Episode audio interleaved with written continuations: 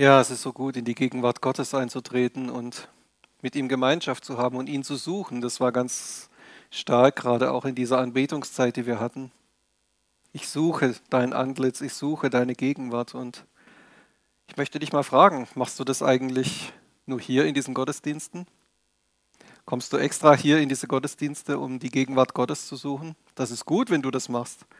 Aber machst du das auch, wenn du zu Hause bist? Machst du das auch mal zwischendurch, wenn es vielleicht so fünf Minuten Warten angesagt sind auf den Bus an der Bushaltestelle. Herr, ich suche deine Gegenwart jetzt, wenn ich nur diese fünf Minuten habe.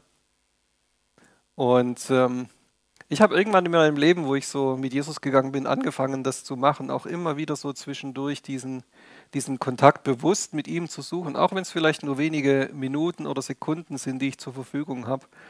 Und ich habe gemerkt, wie wirklich ein, ein Fundament auch dadurch gebaut worden ist in meinem Leben. Und dadurch soll's, darum soll es heute auch gehen in dieser, in dieser Predigt.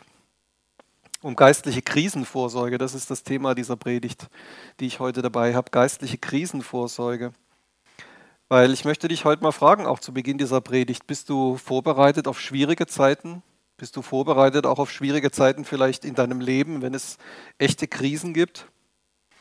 Was machst du, wenn in deinem Leben so ganz plötzlich, vielleicht ohne Vorwarnung, alles durcheinander kommt, wenn unvorhergesehene Dinge passieren? Nehmen wir mal an, du gehst zum Arzt und lässt eine ganz normale Vorsorgeuntersuchung machen, so wo du nichts Besonderes erwartest und dann bekommst du vielleicht eine Diagnose, die du gar nicht erwartet hast. Irgendwas, was schlimm klingt. Oder plötzlich stirbt völlig unerwartet eine Person aus deinem Freundeskreis, aus deinem Bekanntenkreis oder aus deiner Familie, eine Person, die lieb und wertvoll war, die ist auf einmal nicht mehr da. Oder du wirst arbeitslos. Das sind alle möglichen Dinge, die so ganz schnell und unverhofft vielleicht passieren können in unserem Leben. Und es kann ganz schnell gehen, dass du dich in einer Krise befindest. Und wir leben auch in einer Zeit, wo es auch äußerlich, sage ich mal, in der Politik oder auch in der Natur so ja, Zeiten gibt, wo vielleicht manchmal so Sachen einfach über uns hereinbrechen, die wir uns vorher haben gar nicht vorstellen können. Naturkatastrophen hatten wir zum Beispiel ja jetzt auch im Ahrtal vor einiger Zeit, dass so ja, komplette Häuser oder Wohngebiete einfach durch so eine Flut weggeschwemmt wurden. Oder das Gegenteil, Trockenheit, Dürrezeiten hatten wir auch hier in Deutschland. In Frankreich war es auch ja dieses Jahr schon wieder, wieder ganz schlimm, dass es Wochen oder Monate lang gar nicht geregnet hat. Und ähm, das macht vielen von uns vielleicht Angst. Wenn man das dann so diese Bilder sieht oder wenn man selber auch persönlich dann davon betroffen ist. Das macht Angst. Und wir wollen uns jetzt in dieser Predigt mal ganz kurz am Anfang anschauen, wie geht die Welt damit um, mit dieser Krisenvorsorge oder wie begegnet die Welt auch dieser Angst und dann aber eigentlich im Hauptteil dieser Predigt, wie begegnest du dieser Angst, die du vielleicht hast, wenn du an solche Dinge denkst. Wie hast du dich vielleicht vorbereitet oder auch nicht auf diese Zeiten? Und dann schauen wir uns auch an, wie kannst du dich denn auch geistlich vorbereiten auf solche Zeiten?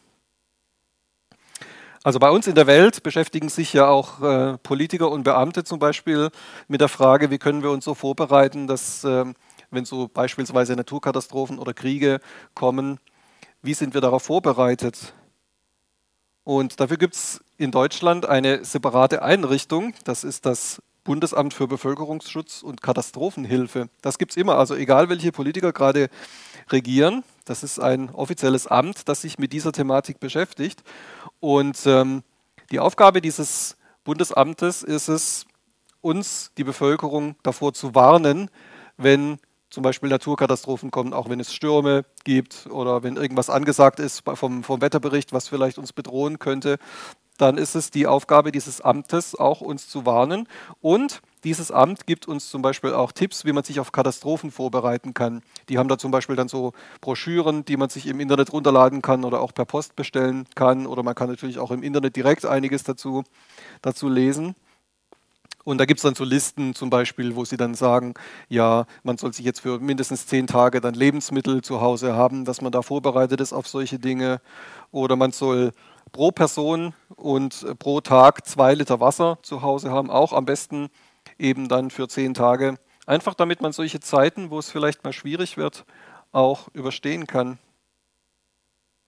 Und ich möchte sagen, es ist sinnvoll, wenn wir uns auch mit solchen Sachen beschäftigen, wenn wir uns das anschauen, wenn wir solche, solche Ratschläge auch ernst nehmen. Aber ich möchte dich heute mal fragen, macht dir das Angst? Macht dir das Angst, wenn du solche Empfehlungen hörst?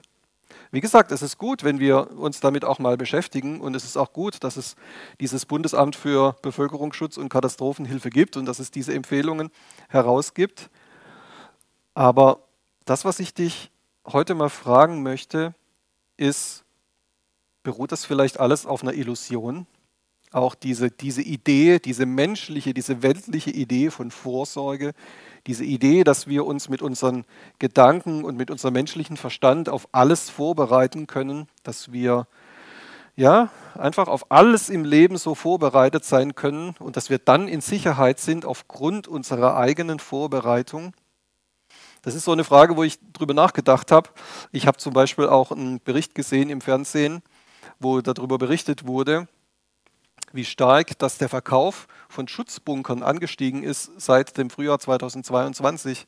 Also seit dem Frühjahr 2022 können sich Firmen, die Bunker herstellen, kaum vor Aufträgen retten. Ich meine, so ein Ding ist ja ziemlich teuer. Also das kostet jetzt nicht nur ein paar hundert Euro, das kostet ja mehrere tausend Euro. Wenn mehrere Leute reinpassen sollen, kostet es auch mehrere zehntausend Euro. Also das ist ja schon, sage ich mal, auch was, was sich nur reiche Leute mit ein bisschen Geld leisten können, sowas. Aber was steckt eigentlich dahinter, habe ich mir gedacht es steckt dahinter, dass Menschen Angst haben. Es steckt dahinter, dass Menschen denken, ich kann Vorsorge betreiben, ich kann mich dann im Ernstfall, im Krisenfall, im Katastrophenfall, kann ich mich in diesen Bunker zurückziehen und dann sitze ich da drin und dann bin ich sicher. Aber dann ich habe mal ein paar Jahre tatsächlich in Berlin gewohnt und ähm, das ist interessant, weil da so viele Relikte auch aus früheren Jahrzehnten und Jahrhunderten natürlich noch da sind. Zum Beispiel auch viele Bunker aus dem Zweiten Weltkrieg und aus dem Kalten Krieg und mich interessiert das auch so ein bisschen. Deswegen, ähm, weil ich so geschichtsinteressiert auch bin, habe ich viele von diesen oder einige von diesen Bunkern auch besichtigt. Da werden dann zum Teil Führungen gemacht und das fand ich das Interessante, dass immer alles gezeigt wurde, was haben die da gemacht, wie haben die sich da vorbereitet, was, was wurden da für Vorkehrungen getroffen. Und dann war immer am Ende dieser Führung war diese Frage, was bringt der Bunker eigentlich wirklich? Und dann war immer das Ergebnis gewesen, das ist doch alles eigentlich nur eine Illusion. Man kann, das, man kann da reingehen, man kann da drin sitzen, man hat Verpflegung für ein paar Tage oder für ein paar Wochen, man überlegt, überlebt den Erstschlag, sage ich mal, wenn es ein Krieg ist, man überlebt die erste Katastrophe, wenn es eine Naturkatastrophe ist. Ja, und dann? Irgendwann sind die Vorräte aus, irgendwann ist das Wasser aus, irgendwann muss man die Tür aufmachen und rauskommen. Und dann? Alles nur eine Illusion, habe ich mir gedacht. Und das, das fand ich interessant, weil wir Menschen auch so gestrickt sind, dass wir manchmal unser Vertrauen oder auch das, wie wir uns vorbereiten, auf so weltliche und materielle Dinge setzen. Und irgendwann mittendrin fällt uns auf einmal vielleicht auf, ist das nicht alles einfach eine Illusion? Dass wir in so einer selbstgemachten Sicherheit leben können? Was machen die Deutschen, wenn sie in Sicherheit leben wollen? Ja, sie horten dann halt irgendwie Nudeln und Öl und Klopapier und ja, was wir halt so brauchen, ne? So, wo wir halt denken, ohne das können wir nicht leben. Das horten wir im Keller. Ja, aber auch das ist irgendwann aus. Vielleicht verderben auch die Lebensmittel dann irgendwann mal, die wir, die wir gehortet haben. Und dann? Was ist dann, wenn die Vorräte alle sind? Das hilft alles nur für eine Übergangszeit. Und ich will dich mal fragen, was, was bist du eigentlich für ein Typ? Bist du eher so der sorglose Typ, der vielleicht denkt so, ah ja, das, das wird dann schon irgendwie, ich habe so ein paar Vorräte, habe ich zu Hause, aber wenn dann vielleicht irgendwie eine Naturkatastrophe ist und so, da wird, werden sich ja die Leute dann schon um mich kümmern, da kommt dann so das Rote Kreuz vorbei mit dem, mit dem Wagen und die bringen mir dann Essen und Wasser und da kriege ich dann auch medizinische Versorgung, wenn irgendwo, irgendwas ist und die, die werden sich da schon kümmern, die sind ja darauf trainiert, die machen ja den ganzen Tag nichts anderes, als sich damit zu beschäftigen, so, das, die kriegen das dann schon hin, mich irgendwie zu versorgen. Oder bist du vielleicht auf der anderen Seite eher so der ängstliche Typ, der sagt, oh, ich muss das alles selber machen, ich muss mich selber um meine eigene Versorgung kümmern, ich muss selber so Vorräte bunkern, weiß was ich wie viel. Da gab es ja so Geschichten, ähm, jetzt auch während der Pandemie, dass Leute dann so 70 Liter Öl zu Hause gebunkert haben. Habe ich mir gedacht, was machen die mit 70 Liter Öl? Also Speiseöl. Ich weiß, so viele Pommes kann man ja gar nicht essen, also da wird es einem ja schlecht. Also ich meine, ja, es ist gut, wenn man sich vorbereitet, aber ist das nicht einfach alles irrational? Ist das nicht einfach alles eine Illusion? Eine Sache ist auf jeden Fall klar, das war für mich so, wo ich dann umgeschaltet habe, auch bei dieser Vorbereitung zu dieser Predigt. Irgendwann habe ich so diesen Schalter umgelegt und habe gesagt, es geht eigentlich auch gar nicht nur um unsere äußere Versorgung. Es geht gar nicht nur darum, dass wir was zu essen haben, dass wir was zu anziehen haben, dass wir ein Dach über dem Kopf haben, dass wir irgendwo ein Zelt haben, in dem wir wohnen können, dass wir vielleicht irgendwie uns so eine Feuerkochstelle besorgt haben, wo man auch mal ohne Strom dann mal Essen kochen kann.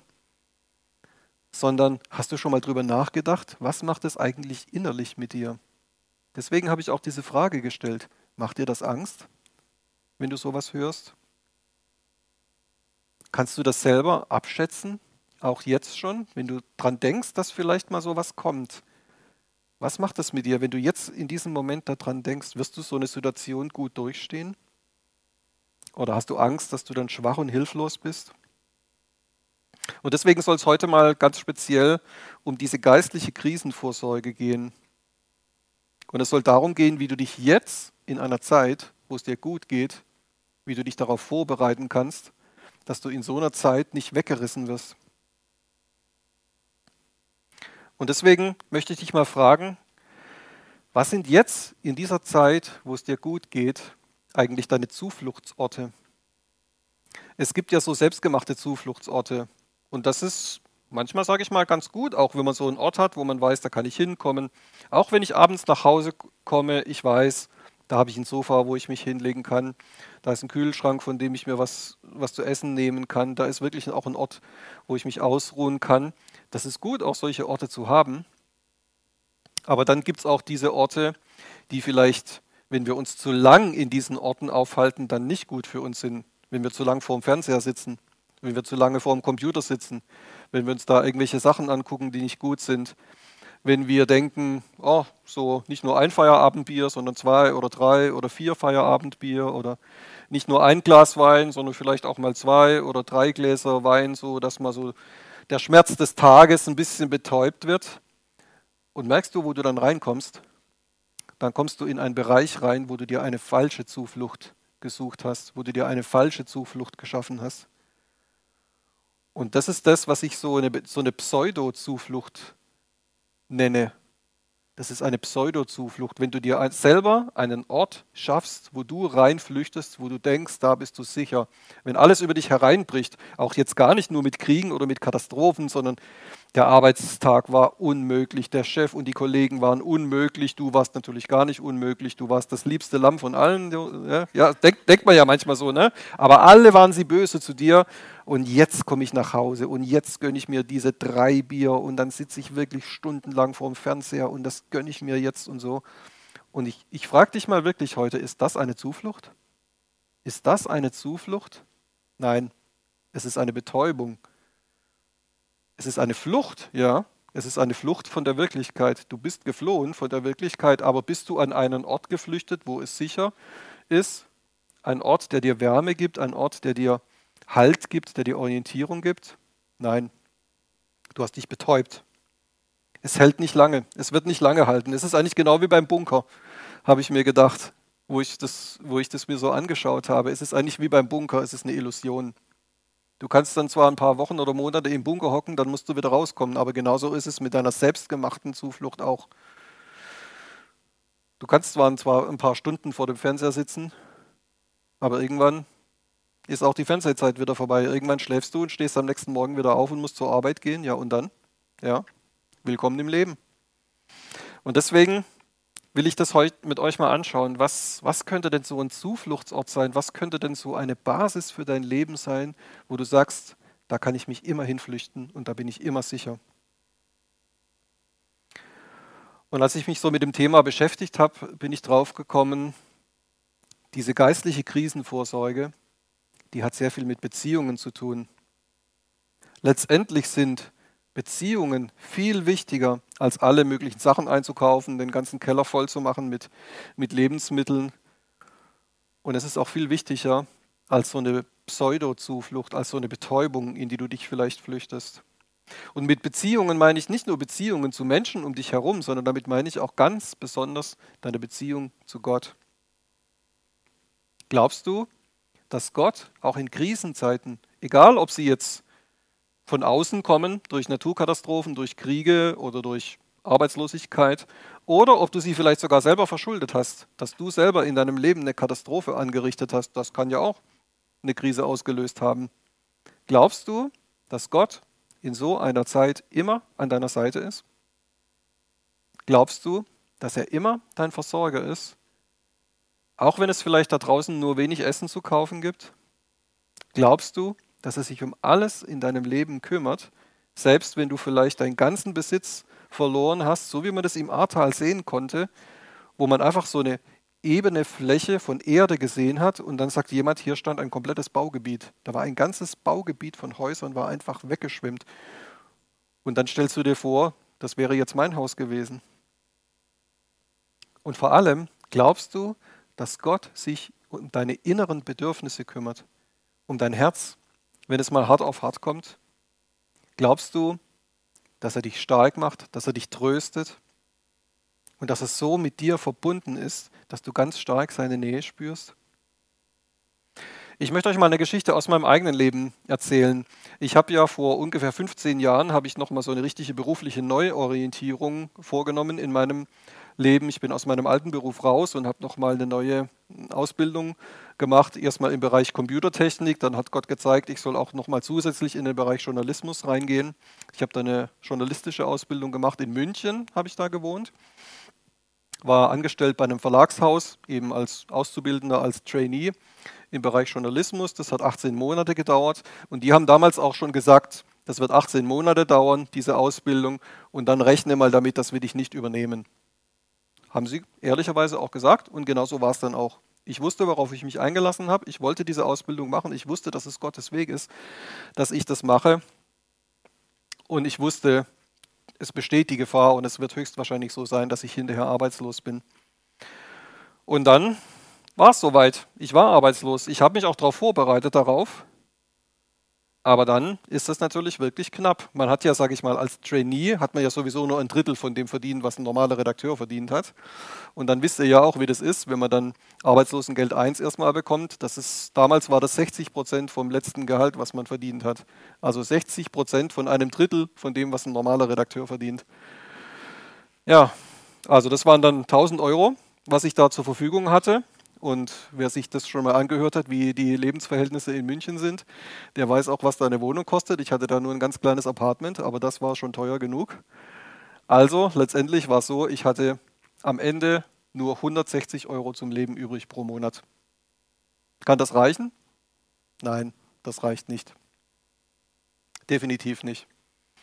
Aber ich habe vorher gewisse Entscheidungen getroffen. Ich habe gesagt, so an, bei gewissen Sachen in meinem Leben werde ich keine Kompromisse machen. Ich werde immer bei Gott bleiben. Ich werde immer Gott dienen. Ich werde immer mich an sein Wort halten. Ich werde mich auch immer zur Gemeinde halten. Ich habe natürlich dann sehr viel mehr Zeit gehabt, das ist ja der Vorteil. Auch wenn man arbeitslos ist, ich habe wirklich jede Veranstaltung, die in der Gemeinde war, habe ich mitgenommen. Ich habe im Hauskreis mitgearbeitet, ich habe in der Lobpreisband mitgemacht. Alles, alles, was ich kriegen konnte. Ich habe natürlich auch Menschen äh, ja, mit, mit auch mit Menschen Gemeinschaft gehabt, denen es genauso ging, auch wie mir. Also ich war da auch nicht alleine. Ich habe wirklich ganz bewusst auch in Beziehungen investiert und ich habe gewusst, so, das ist das auch, was Gott möchte, dass ich nicht mich verkrieche, weil das ist das, was viele Arbeitslose zum Beispiel machen, dass sie nicht am Leben teilnehmen, sie verkriechen sich, sie bleiben einfach nur zu Hause, sie nehmen nirgends am Leben teil. Und dann entsteht oft auch das Leid, wenn sie sich dann in solche Pseudo-Zufluchten flüchten. Aber ich habe das für mich vorher schon festgelegt. Ich werde nicht bei irgendwas, was mit meiner Beziehung zu Gott zu tun hat, Abstriche machen. Und auch wenn das teuer ist, das ist ja, wenn man dann in München auch mit der U-Bahn rumfährt und so, das kostet ja auch Geld. Und ich hatte da einen weiten Weg zurückzulegen, auch um in die Gemeinde zu kommen. Das hat einiges auch an Fahrgeld dann gekostet mit der U-Bahn. Aber da habe ich keine Kompromisse gemacht. Ich wusste, ich, ich gehöre dahin und ich muss dahin und ich muss im Königreich Gottes einfach sein. Und dann ging es los, dann begannen die Wunder. Die einen Menschen haben mir Geld zugesteckt. Auf einmal, wir hatten da so Fächer, das ist ja in manchen Gemeinden gibt es ja, dass man da so ein Fach hat, wo man sich dann so Nachrichten irgendwie zukommen lassen kann oder irgendwelche Akten austauschen kann und sowas. Und auf einmal lagen dann da Kuverts drin in diesem Fach, anonym, ohne Namen drauf, mit Geld drin. Eine Person hat mir 1000 Euro gegeben. Einfach so. Eine Person, mit der ich jetzt gar nicht so eng eigentlich verbunden war, hat mir einfach 1000 Euro geschenkt. Oder ich bin einfach zum Essen eingeladen worden. Leute haben gesagt, ach komm, wir kochen sowieso immer für die ganze Familie, komm zu uns zum Essen, kannst du einfach mitessen. Oder Leute haben gesagt so, ja, kannst, ich habe mit meinem Computer irgendwie Probleme, kannst du mal gucken und eine Reparatur machen oder ich brauche einen neuen Internetanschluss, kannst du mich mal beraten und so und haben mich dann auch wieder im Gegenzug dafür dann zum, zum Essen eingeladen. Und so ging es weiter, ein Wunder nach dem anderen und so habe ich tatsächlich ein Dreivierteljahr überlebt. Das konnte man sich nicht vorstellen vorher. Das war tatsächlich so. In dieser Zeit habe ich gelernt und erlebt und am eigenen Leib durchbuchstabiert, was es heißt, dass Gott mein Versorger ist. Und ich, wisst ihr was? Ich kann euch sagen, seither ist dieses Thema Versorgung bei mir durch. Seither kann mich in diesem Bereich kann mich niemand mehr anfechten, weil ich weiß, das ist das, was ich mit meinem Gott erlebt habe. Und da kann mich niemand wieder davon abbrechen. Und selbst wenn man mir mein, das, meine ganze Wohnung und meinen ganzen Besitz und alles wegschwemmen würde und mein ganzes Geld wegnehmen würde, ich würde dabei bleiben und würde sagen, mein Gott ist mein Versorger, weil ich das erlebt habe. Aber es geht eben um diese, um diese Vorbereitung. Es ist total wichtig, dass du dich jetzt in einer Zeit, auch wo es, wo es dir gut geht, dass du dich damit beschäftigst und dass du deine Beziehung zu Gott pflegst, dass du deine Beziehung zu Menschen pflegst dass du nicht in so Krisenzeiten dann von Angst oder von Einsamkeit oder von Sorgen so weggerissen wirst. Wir schauen uns mal ein paar Bibelstellen dazu an. Sprüche 1, Vers 33. Sprüche 1, Vers 33. Doch wer auf mich hört, wird sicher wohnen. Er kann ruhig sein vor des Unglücks Schrecken. Ihr kennt es ja mit, Versuch, mit Verheißungen in der Bibel, dass es da manchmal so Wenn-Dann-Konstruktionen gibt wenn diese Bedingung gegeben ist, dann wird Gott irgendwas machen. Und hier haben wir diesen Fall. Wer auf mich hört, wird sicher wohnen. Er kann ruhig sein vor des Unglücks Schrecken. Und deswegen möchte ich dich fragen, lebst du mit Gott in einer Beziehung, die auch Gehorsam einschließt? Darum geht es in dieser Bibelstelle. Oder sagst du, ja, ja, ich lebe ja schon irgendwie so mit Gott, der darf mir schon ab und zu mal so ein bisschen was, was sagen, so, pff, ja, das, der kann mir schon ab und zu mal einen Rat geben, aber es gibt auch so ein paar Lebensbereiche, da weiß ich dann schon selber, was für mich gut ist, da treffe ich meine eigenen Entscheidungen und ähm, da brauche ich, brauch ich Gott nicht dazu, das weiß ich dann schon selber, was für mich gut ist. Und das ist ein Trugschluss, weil es ist wichtig, dass deine Beziehung zu Gott auch Gehorsam einschließt. Ich möchte dich fragen, beschäftigst du dich auch regelmäßig mit dem Wort Gottes? Und damit meine ich tatsächlich nicht nur das Bibellesen, das ist auch gut und wichtig und es ist wichtig, dass du dich mit der Bibel beschäftigst, sondern damit meine ich auch das persönliche Gebet und ganz besonders auch das Sprachengebet. Das ist ja, wir sind eine Pfingstgemeinde. Wir können das ja, wenn wir den Heiligen Geist haben. Und dann ist es ja ganz oft so, wenn wir in Sprachen beten, dann empfangen wir in diesem Moment ein Rema-Wort von Gott, dass Gott uns in diesem Moment ein Wort gibt. Das kann eine Bibelstelle sein, das kann aber auch eine andere Formulierung sein, die er uns in diesem Moment gibt, dass er sagt, mach dir keine Sorgen, ich bin bei dir, ich versorge dich, ich kenne auch dein Herz, ich weiß, wie es dir geht. Oder manchmal sagt er auch, mir ist nichts Menschliches fremd. Das, was du jetzt gerade erlebst, vielleicht auch Ablehnung, das habe ich auch erlebt. Weißt du, dass ich auch in dieser Sache bei dir bin? Und dann kriegen wir solche, solche Worte, wenn wir in dieser Gemeinschaft mit ihm sind und beten und auch im Geist beten. Und viele von euch kennen ja bestimmt auch diese Geschichte, wo Israel 40 Jahre in der Wüste unterwegs war und sie wurden 40 Jahre lang von Gott mit dem Manna versorgt, mit dem Himmelsbrot.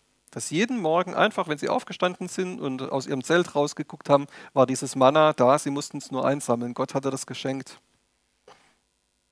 Und am Ende dieser Zeit, als diese 40 Jahre Wüstenwanderung dann so nach und nach zu Ende gehen, dann schreibt Mose in 5. Mose 8, Vers 3, und er, also Gott, er speiste dich mit dem Manna, das du nicht kanntest und das deine Väter nicht kannten, um dich erkennen zu lassen, dass der Mensch nicht vom Brot allein lebt, sondern von allem, was aus dem Mund des Herrn hervorgeht, lebt der Mensch. Diesen Satz kennen wir auch aus dem Neuen Testament, weil da zitiert Jesus das, als er in der Wüste ist und versucht wird, auch so eine Wüstensituation, wo er versucht wird. Und das ist das, was er dem Teufel, dem Feind entgegenhält, wo er sagt, der Mensch lebt nicht vom Brot allein, sondern von einem jeden Wort, das aus dem Munde Gottes hervorgeht. Und das ist so wichtig, dass wir das wissen. Was ist das, was aus dem Mund Gottes hervorgeht? Das ist sein Wort.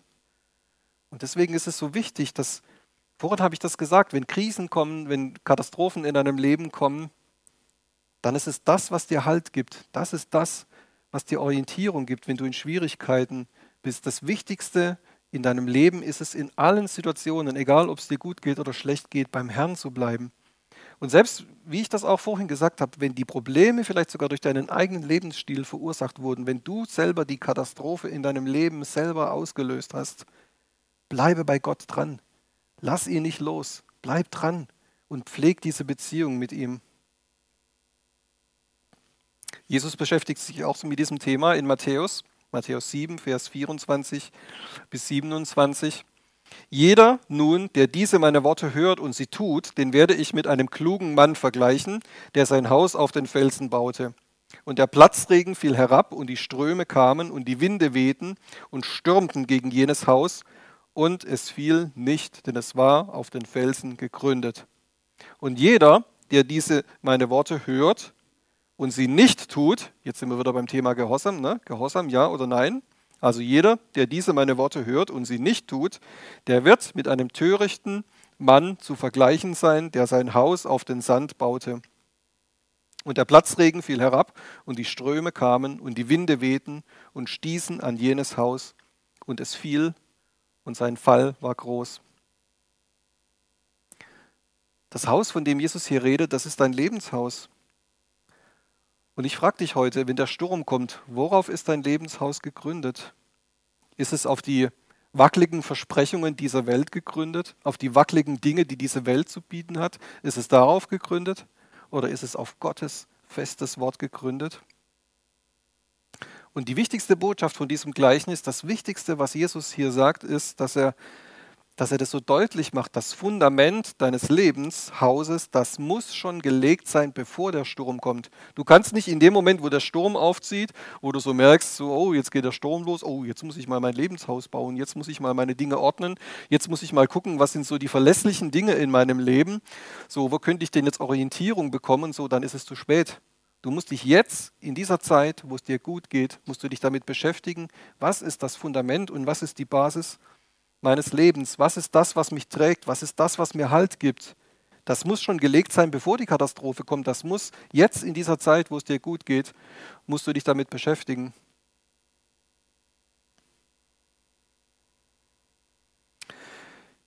Trotzdem sind wir Menschen manchmal so, dass wir uns Sorgen machen. Wie gehst du mit Sorgen um? Manchmal machen wir uns wirklich große Sorgen. Und ganz oft beziehen sich unsere Sorgen auf die Dinge dieser Welt. Also auf Essen, wo bekomme ich das nächste Essen her, wo bekomme ich Kleidung her, wo bekomme ich eine Wohnung her, Arbeit, Familie, alle diese Dinge. Und dann merkst du das manchmal, wie du wie in so, eine, so einen Sog reinkommst, wie du in diesen Dingen, die die Welt betreffen, wie du darin gefangen bist. Das muss gar nicht jetzt immer unbedingt Geld oder Luxus oder Erfolg oder solche Sachen sein. Das ist auch schlimm, wenn wir darin gefangen sind. Aber manchmal sind es schon so diese Basisdinge. Wie gesagt, so Essen, Kleidung, Wohnung, Arbeit. Diese Sachen, wenn wir da merken, da läuft irgendwas schief, das ist dann wie so ein Sog, dass wir dann da so reingezogen werden und merken, oh, ich muss das hinkriegen, das muss besser werden, ich muss versorgt sein, ich muss eine Arbeit haben. Und dann beißen wir uns da so fest. Und dann machen wir uns Sorgen. Jesus sagt dazu in Lukas 12, Vers 22 bis 31. Er sprach aber zu seinen Jüngern, deshalb sage ich euch, seid nicht besorgt für das Leben, was ihr essen, noch für den Leib, was ihr anziehen sollt. Das Leben ist mehr als die Nahrung und der Leib mehr als die Kleidung. Betrachtet die Raben, die nicht säen noch ernten, die weder Vorratskammer noch Scheunen haben, und Gott ernährt sie. Wie viel seid ihr mehr als die Vögel? Wer aber unter euch kann mit Sorgen seiner Lebenslänge eine Elle zusetzen? Wenn ihr nun auch das Geringste nicht könnt, warum seid ihr um das Übrige besorgt? Betrachtet die Lilien, wie sie wachsen. Sie mühen sich nicht und sie spinnen auch nicht. Ich sage euch aber, selbst Salomo in all seiner Herrlichkeit war nicht bekleidet wie eine von ihnen. Wenn aber Gott das Gras, das heute auf dem Feld steht und morgen in den Ofen geworfen wird, so kleidet, wie viel mehr euch, ihr Kleingläubigen. Und ihr trachtet nicht danach, was ihr essen oder was ihr trinken sollt, und seid nicht in Unruhe. Denn nach diesem allen trachten die Nationen der Welt. Euer Vater aber weiß, dass ihr dies benötigt. Trachtet jedoch nach seinem Reich, das heißt nach seiner Königsherrschaft. Und dies wird euch hinzugefügt werden. Also Jesus spricht hier ganz deutlich über diese Frage, womit beschäftigst du dich? Und wir haben hier in der Elberfelder Übersetzung dieses vielleicht ein bisschen altertümlich klingende Wort trachten. Nach was trachten wir? Das griechische Wort, was da steht, heißt seteo, also etwas suchen, nach etwas verlangen, etwas begehren, sich über etwas Gedanken machen. Also worum, worum kreisen meine Gedanken so die ganze Zeit? Und das ist die Frage, die Jesus dir stellt. Worum kreisen deine Gedanken? Sind es die Dinge dieser Welt? Oder kreisen deine Gedanken hauptsächlich um die Königsherrschaft Gottes, um das Königreich Gottes? Und das war das, was ich in München irgendwann gemerkt habe, dass tatsächlich in, in meinen Gedanken diese Veränderung stattgefunden hat. Natürlich musste ich mich damit beschäftigen, eine Arbeit zu suchen, Bewerbungen schreiben, diese ganzen Sachen, die man machen muss. Ja, natürlich muss ich das machen, aber das hat nicht meine Gedanken so stark in Beschlag genommen, sondern ich habe mich damit beschäftigt, wie können wir das Königreich Gottes ausbreiten in München? Wie kann ich auch meinen Geschwistern beistehen, denen es vielleicht ähnlich geht? Wir haben uns oft dann abends auch getroffen, haben einfach lange, lange gebetet und einfach von Gott auch gehört, dieses, wie verhalten wir uns auch selber in so einer, in so einer Situation. Und wenn du dich damit beschäftigst, dass deine Gedanken nicht mehr um die Dinge dieser Welt kreisen, sondern um seine Königsherrschaft, um sein Königreich kreisen, dann merkst du auch, was sein Königreich alles beinhaltet. Und es beinhaltet, dass er dich versorgt. Das Königreich Gottes beinhaltet es, dass er dich versorgt. Das hat er dir versprochen. 1. Petrus 5, 6 bis 9. Demütigt euch nun unter die mächtige Hand Gottes, damit er euch erhöht zur rechten Zeit, indem ihr alle eure Sorge auf ihn werft, denn er ist besorgt für euch. Seid nüchtern, wacht, euer Widersacher der Teufel geht umher wie ein brüllender Löwe und sucht, wen er verschlingen kann. Dem widersteht standhaft durch den Glauben, da ihr wisst, dass dieselben Leiden sich an eurer Bruderschaft in der Welt vollziehen. Das ist interessant, was Jesus und was Petrus hier über die, über die Sorgen sagen. Sind Sorgen grundsätzlich falsch? Ist es falsch, sich Sorgen zu machen? Nein, eben nicht. Es ist nicht falsch, sich Sorgen zu machen und sich damit zu beschäftigen. Aber wer soll sich denn mit den Sorgen beschäftigen? Wer ist für die Sorgen zuständig? Nicht wir selber, sondern Gott ist dafür zuständig. Er sagt nicht, du sollst keine Sorgen haben, tu die Sorgen weg, das ist ungeistlich, Sorgen zu haben. Nein, das sagt er nicht, sondern er sagt, gib sie mir, wirf deine Sorgen auf mich. Das finde ich immer so faszinierend. Anita, unsere Leiterin von der Citykirche Michelstadt, die sagt immer, ich habe eine Lieblingssportart. Und sie sagt immer, meine Lieblingssportart, das ist Sorgen werfen. Sorgen werfen auf Gott. Das ist ihre Lieblingssportart. Das ist eine der wichtigsten Sachen, die ich von ihr gelernt habe. Das ist so eine tolle Sache. Sorgen sind nicht verboten, aber sie müssen an der richtigen Stelle sein. Sie müssen bei Jesus sein, nicht bei mir.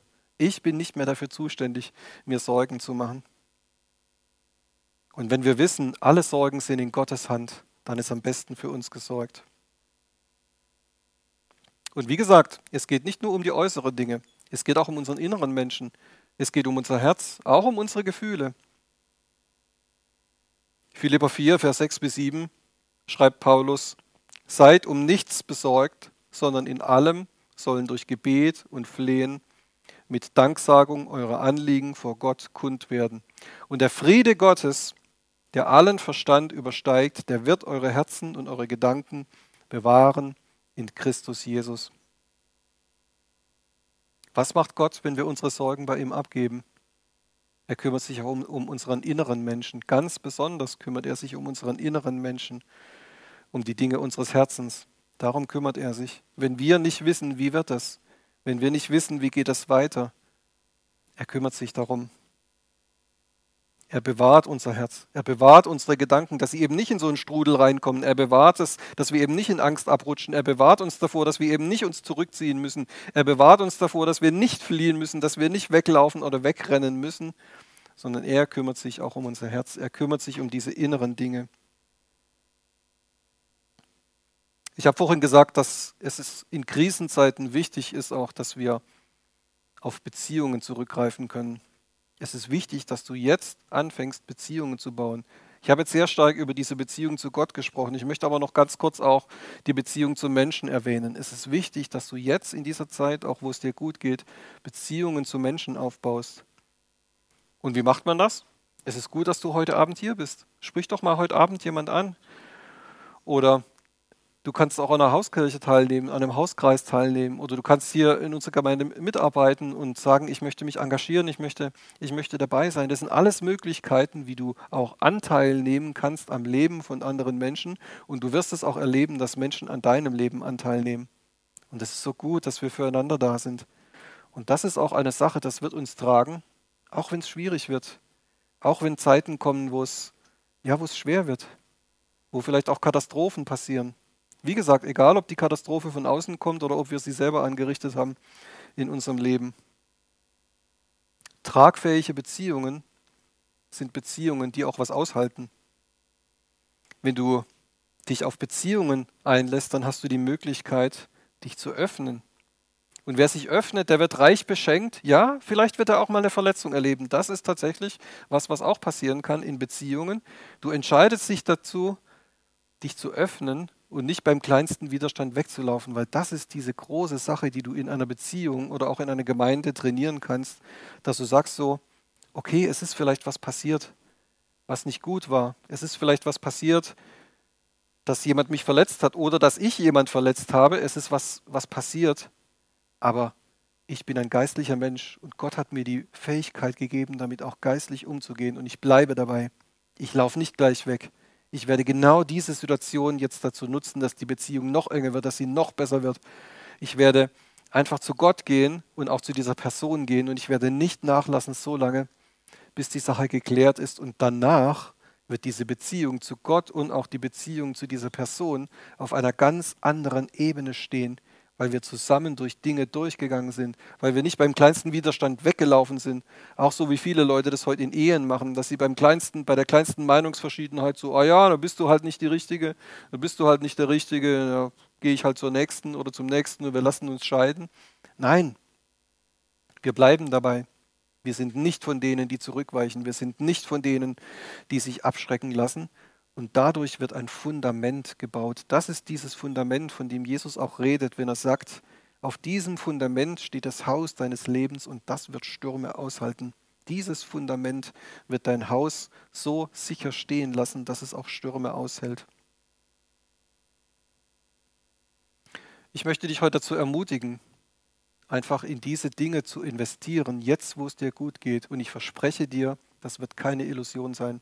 Das wird kein falscher Zufluchtsort sein, sondern wie du sagst, ich bleibe dabei. Dann wird Gott dich reich beschenken. Er wird dich reich beschenken in der Beziehung zu ihm und er wird dich reich beschenken auch in der Beziehung zu Menschen. Und du wirst es erleben, was es, was es bedeutet, ein tragfähiges Fundament im Leben zu haben, das auf sein Wort gegründet ist. Wie gesagt, das schließt auch Gehorsam ein. Das kann auch sein, dass sein Wort vielleicht manchmal dann dich herausfordert, dass du sagst, so, ah, ich habe aber bisher anders gelebt, ich habe das bisher anders gemacht.